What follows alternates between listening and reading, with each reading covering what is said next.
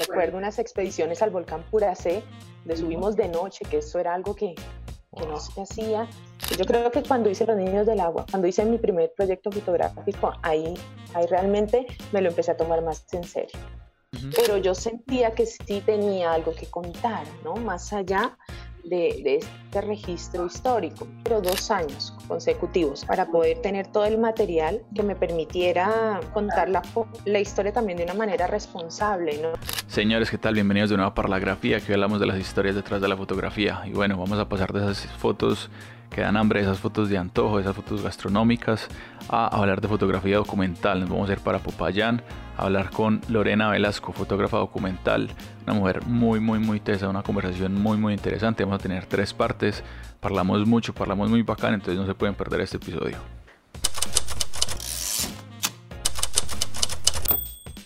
de fotógrafos acá en la Ciudad Blanca y es justamente ahí con mis compañeros, con todos mis docentes, los profesores, quienes me dieron clase, que son mis compañeros, quienes sembraron en mí la semillita y empecé a trabajar seriamente eh, en esto que me apasionaba, que nunca lo había hecho. Es decir, yo tenía el gusto por la fotografía, sentía que, que me involucraba de una manera distinta con ella, no solamente el registro. Eh, yo sentía que había una conexión, pero nunca, nunca me lo había tomado en serio. Entonces, haciendo el curso con ellos, hice, estoy hablando del 2015, eh, me quedo trabajando con ellos. Ellos son un grupo asociado, me invitan a, formar parte, no como estudiante, sino como socia, y es ahí donde empiezo a capacitarme, a viajar, a conocer grandes referentes, porque una de las prácticas de ellos es la autocapacitación. Claro, claro. Y justamente en esas capacitaciones eh, empecé a, involucrarme sobre todo con la fotografía de viaje y de paisaje y el retrato, a trabajar un poco el retrato eh, documental y, el manejo de la luz. Entonces, estas imágenes que estamos viendo en este momento son mis primeras fotografías cuando estaba formada parte del fotoclub, ¿no? Cuando, Estabas, cuando estaba estudiando, que el curso básico dura dos semestres, dependiendo de, de los niveles que uno aplique. Y, y bueno, mis primeras fotografías son de ciudad, ¿no? Bueno, y, espérate, entonces me estás diciendo que fue 2015, ¿cierto? 2015. Entonces, ¿cómo era la vida? acercamiento a una cama. ¿Cómo era la vida antes del 2015? Mira, yo me casé súper jovencita. A los 20 años ya me había casado. Y, y, durante toda esa década, de los 20 hacia los 30, eh, lo que realmente identifica o lo que realmente sucede en mi vida en ese tiempo es que me dedico a formar y a constituir mi familia, a pensar también en un soporte económico que nos permita eh, vivir. Así que yo la fotografía la dejo a un lado. O sea, me encantaba, pero nunca más volví a hacer fotografía. Eso era como un eh, hobby lejano que decías como, uy, tan chévere. Sí, yo les tomaba, nacieron mis hijos en esa década, entonces les tomaba fotos, las fotos quedaban bonitas. A mí me parecía que estaban como interesantes, pero nada más, o sea, era algo muy, eh, como te digo, muy intuitivo, ¿no?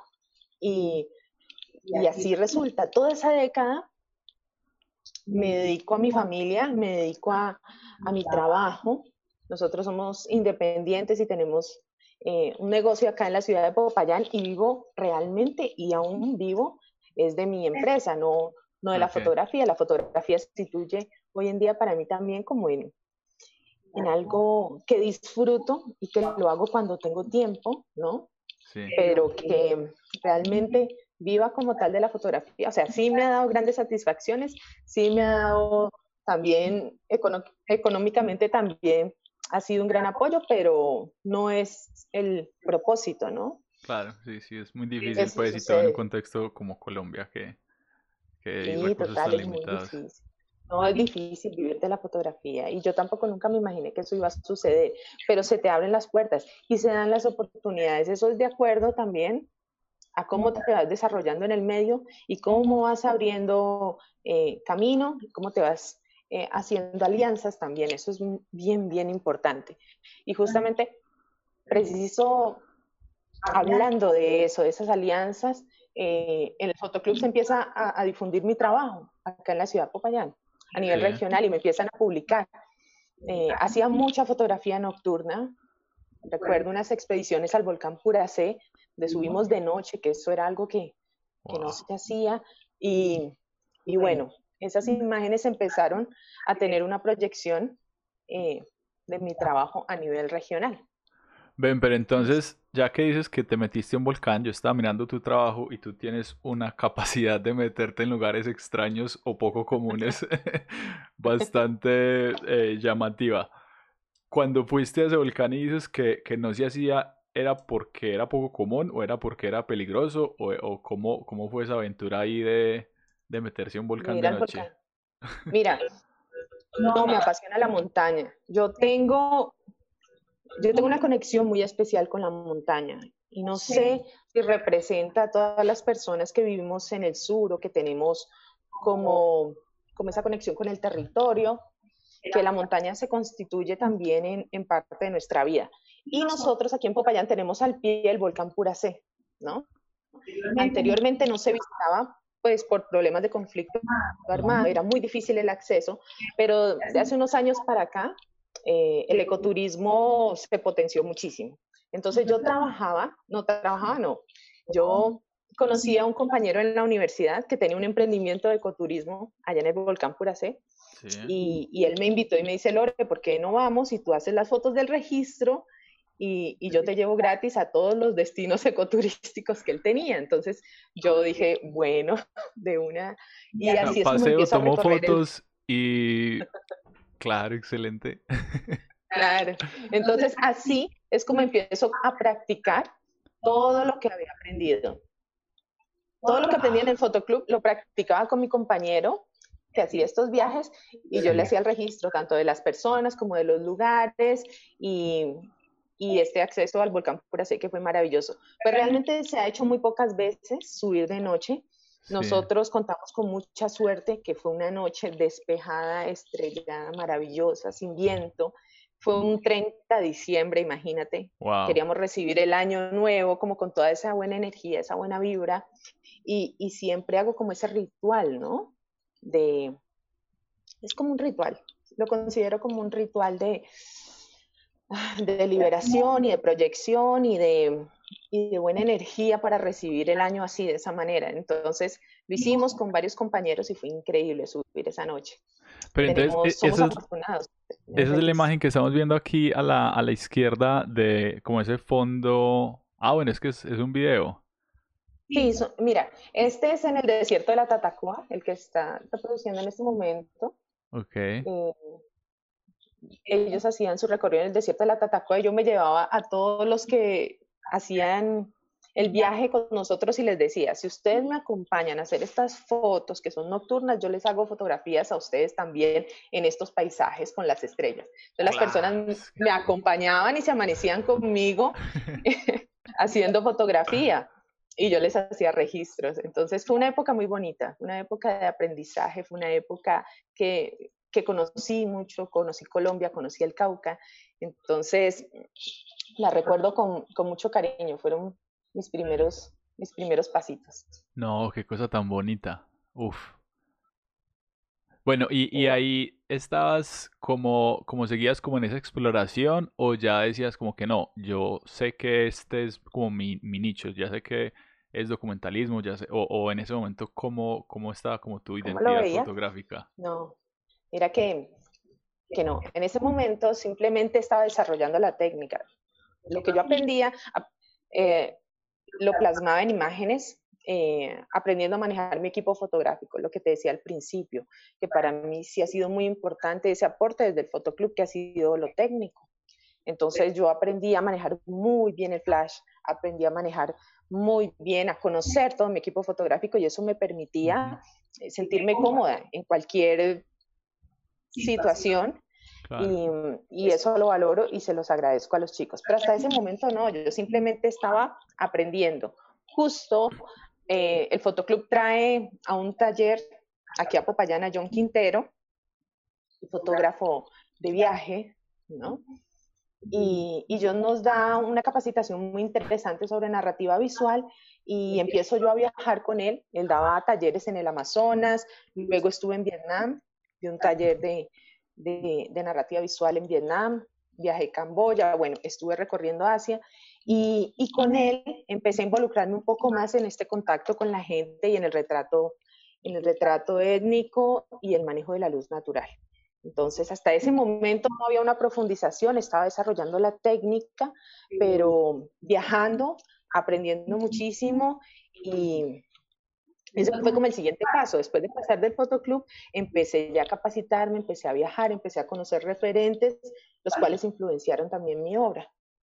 ¿Hubo, hubo algún eh, evento o algún momento que recuerdes en el que pasara de ser como un hobby más estructurado y de como de salir con tu amigo en las en los diferentes recorridos turísticos a decir como que bueno ya me voy a tomar esto en serio y voy a salir con este man y como que como que por aquí fue o sea como cuál fue como ese salto al vacío decir esto es no sé yo creo que se ha, todo se me ha ido presentando como tan tan paulatinamente paso a paso. pero creo que sí, sí hay un hecho que marcó, ¿no? Eh, y en el que yo me senté y definitivamente dije, bueno, tal vez sí tengo madera para esto, tal vez creo que no solamente al público le va a interesar, sino que a nivel personal, a mí también me, me llena, me, me apasiona, siento que forma parte de mi vida, es donde yo hago conciencia del impacto que tiene la fotografía en mi vida, ya no se convierte solo en un hobby. Y es cuando empiezo a hacer, empiezo a hacer proyectos, mi primer proyecto fotográfico que es Los Niños del Agua. Había una convocatoria que hace la revista Enfoque Visual, que fue en el 2017 o el 2018, no recuerdo, creo en el 2018. Y ellos estaban eh, premiando los 15 proyectos fotográficos colombianos, ¿no? Sí. Entonces yo mandé una serie que hice justamente en el Amazonas con John Quintero y, me tomé el trabajo de pensarla, de organizarla, de escribirla. Yo sentía que mi viaje al Amazonas no había sido en vano, que no solamente era ir y tomar bonitas fotografías, yo realmente tuve una conexión muy importante con los niños, tenía audios, tenía texto y creía que podía contar esa experiencia desde otro punto de vista. Y creo que ahí, cuando, cuando hicimos Los Niños del Agua, porque es un trabajo realmente colaborativo, yo tengo una mesa chica que son muchas personas que, que, que trabajan conmigo y siempre les doy crédito porque eh, creerán que es que un fotógrafo solamente es hacer las fotos y, y, realmente hay todo un equipo también trabajando detrás de, detrás de esto. Yo creo que cuando hice Los Niños del Agua, cuando hice mi primer proyecto fotográfico, ahí, ahí realmente me lo empecé a tomar más en serio. Súper, súper. Y entonces esta, estas revistas y esto que estamos viendo aquí en este momento vino después, o sea, ya cuando empezaste como a estructurar, ya pensar como en hacer proyectos fotográficos y dejar como de hacer fotos como espontáneas. Sí, sí, sí, sí. Esto se empieza, se empieza a dar eh, cuando yo ya tengo la inquietud de, de trabajar y de tomarme en serio eh, la fotografía, ¿no? Em, pero mira, aquí es donde, donde vamos a hablar de los niños del agua. Inicialmente eran imágenes individuales que a pesar de que estaban en un mismo contexto y en una misma región, no tenían una relación la una con la otra, si, el espectador las miraba, simplemente decía, son postales del Amazonas, ¿no? Pero yo sentía que sí tenía algo que contar, ¿no? Más allá de, este registro histórico. Entonces, empiezo a revisar todo el material y a partir de un audio donde los niños me cuentan, eh, donde empiezo yo a investigar sobre la tradición oral y ellos me cuentan cómo es el nacimiento del río Amazonas según lo que les cuentan sus abuelos, empiezo a articular toda esa historia y a contar de una forma contemporánea cómo sería el, nacimiento del río Amazonas hoy en día, ¿no? De eso se trata Los Niños del Agua. Ellos me contaban que, que un abuelo iba y traía agua en unas jarras, en unos tarros, pero todo el Amazonas era un desierto y que sus nietos no sabían de dónde él traía agua. Un día los nietos lo persiguieron, se dieron cuenta que él traía el agua de un tronco que estaba muy, pero muy lejos. Ellos eh, lo persiguen, talan el árbol de noche sin que su abuelo se dé cuenta y al caer el árbol sobre el desierto, el tronco forma el río Grande Amazonas y sus ramas y sus hojas se convierten en peces. Entonces empiezo yo a hacer estos dípticos en relación simbólica al relato, ¿no? Uy, qué cosa tan bonita. ¿no? El tronco como símbolo también de ese nacimiento del río y también los niños eh, muy con esta representación, ¿no? Muy plantados sus pies también en su territorio. Entonces, empiezo como a profundizar y a mirar de forma no objetiva, sino más vale subjetiva, simbólica, todo, todo lo que yo había, había vivido en, en, el Amazonas, ¿no? Los, los textos, los cuadernos, toda esa relación con los, con los niños. Fue, fue muy importante para mí. Yo creo que a partir de los niños del agua nace esa inquietud también de contar, de, de mirar diferente, de involucrarme de manera personal. Creo que ahí es donde está realmente el cambio. Entonces paso de hacer fotografías o simple, simples registros a interesarme en narrar una historia con imágenes. Esta, esta leyenda que, pues, que inspira el, el proyecto es como de, este, de esta comunidad en específico o es una leyenda súper común en, en, los, como en los pueblos amazónicos o, o cómo es como la historia detrás de esa historia? Mira, en realidad eh, quien me la contó fueron los niños ticuna, ¿no? Pero eh, la población que nosotros visitamos, eh, la población indígena, había en comunidades ticuna y yagua. Sin embargo, es un relato que se comparte entre todas, entre, entre todas esas comunidades, entre todo el área, ¿no? Que cambian algunas cosas, sí, porque después tuve que hacer un proceso de investigación, y, pero abarca casi toda la Amazonía, ¿no?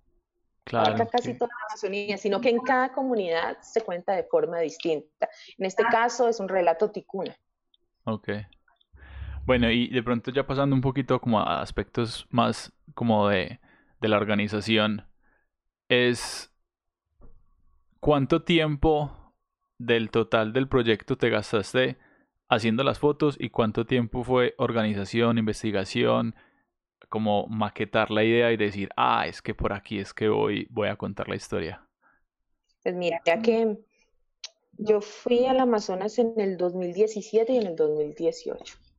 O sea, yo tuve que visitar hacer este taller con John Quintero dos años consecutivos para poder tener todo el material que me permitiera contar la, la historia también de una manera responsable, ¿no? Y así que fueron, cada viaje eran 12 días, y 12 días en el Amazonas, no fue mucho tiempo allá, pero cuando yo llegaba, llegaba a trabajar. Em, y de producción, después de que estuve acá casi seis meses, ¿no? En la edición de las fotos, eh, tuve unas capacitaciones muy importantes en donde presenté el proyecto, eran unas capacitaciones que hacía Croma, no sé si conoces el, eh, este proyecto que también era muy interesante, ahorita no lo están desarrollando, pero en ese entonces eh, Croma eran unas capacitaciones, se hacían en Bogotá y en Medellín, y bueno, eran grandes fotógrafos que traían aquí a Colombia para desarrollar proyectos fotográficos, para investigar, para justificarlos, para contextualizar. Eh, y, y, bueno, aproveché ese año de capacitación con Croma, hicieron varios talleres, yo participé en lo más que pude. Y fue ahí en Croma, en donde le dimos forma y donde pude tener como también eh, la seguridad de presentarlo, no me sentía segura. Así que fue todo el 2018 trabajando en él. Sí, fue todo el 2018. Luego me invitan a esta exposición también en el marco del Bicentenario para hablar sobre este proyecto acá en Popayán. Entonces ya se viene un proceso de museografía en donde hay una persona que trabaja, que admiro muchísimo y que me colabora eh, en este tipo de, procesos. Él se encarga de hacer la museografía, de mirar los espacios. Es que no es fácil, ¿no? Proyectar algo, algo tan complejo como es la visión del fotógrafo no es fácil para otra persona, pero cuando uno tiene un equipo de trabajo con el que se siente cómodo y seguro, todo sale muy bien. Entonces, ¿esa fue la primera vez que tuviste como, como un equipo de trabajo como criticándote o haciendo observaciones, como, como unos ojos aparte de los tuyos sobre tu trabajo? Total, diseñadores, la curaduría que le hicimos en Croma, en realidad ellos fueron los que eh, eh, hicieron, sí, la curaduría, porque estábamos editando el proyecto, esta foto sí, esta no, esta funciona con esta, ¿por qué? Justificándola. Em, fue muy interesante. Entonces, en Croma se hace la curaduría, mm, luego con este equipo de trabajo, diseñadores, el museógrafo, eh, muchas personas que, que, formaron parte, eh, se consolida la exposición. Entonces, sí, es un proceso y, y es la primera vez que, que trabajo así, un equipo de trabajo. Súper, súper. Bueno, ¿qué estamos viendo aquí? Ahora. aquí estamos viendo, estamos viendo, estos eran el catálogo de presentación en el museo que se entrega para los asistentes, el afiche promocional, todas las personas, mi compañero que es, es, un, es un gran socio con quien trabajo acá en Popayán. Aquí hay algunas imágenes de la exhibición. Arriba está la museografía, ¿no? Eh, creo yo que también ha sido muy importante que en el momento en que me tomé en serio eh, todo este proyecto y mi carrera, por decirlo así, de ahora en adelante o de este punto en adelante, eh, también hacerlo con mucho profesionalismo, ¿no? No estábamos improvisando, yo trato siempre de asesorarme personas que saben y uno aprende. Finalmente uno aprende muchísimo y, de esta manera también lo recibe el público, ¿no? Con mucho cariño al ver todo el esfuerzo que hay detrás para poder llevarles, llevar a cabo un proyecto así. Cuando lo ves en retrospectiva, eh, como dar ese salto por el que te preguntaba ahorita, eh, ¿crees que fue como una barrera más mental o, más, o como, como porque cuando uno hace algo es como que, uy, ya, como que lo logré y se ve fácil en retrospectiva, pero cuando apenas te vas a enfrentar a él es como que lo ves enorme y gigante. Pero entonces, ¿cómo, cómo crees que fue como ese, esa evolución ahí? Mira, yo tenía mucha curiosidad, muchas ganas de aprender, que eso nunca se agota en un fotógrafo, las ganas de capacitarse. Y y también una persona, soy una persona muy inquieta, no, no, no, me puedo quedar quieta, ¿no? Siempre termino algo y ya estoy pensando en lo que se viene. Entonces, creer en que uno es capaz y creer, ser consciente de que tu trabajo tiene un valor, eso es muy importante para empezar a construir ese camino, ¿no? Sentirse segura de sí misma, segura del trabajo, pero no solo porque tu mamá y, una cantidad de gente te da likes en Facebook, sino porque em, tengas el acceso a una capacitación a personas que realmente saben, eh, que te puedan ayudar y fortalecer ¿no? en esa mirada fotográfica, porque pues, las cosas no están dichas, eh, no todos vemos de la misma forma y, y siempre hay algo que aprender. Entonces, creo que hay hay una escasa cultura visual, pero es, es algo que podemos solucionar, es algo que se puede aprender, es algo que se puede leer y eso se va alimentando también viendo trabajo de referentes, conociendo lo que se está haciendo a nivel del mundo, a nivel de Latinoamérica. Eso ayuda muchísimo. Yo siempre he sido muy inquieta, entonces yo creo que eso ha sido fundamental también para mi proyección.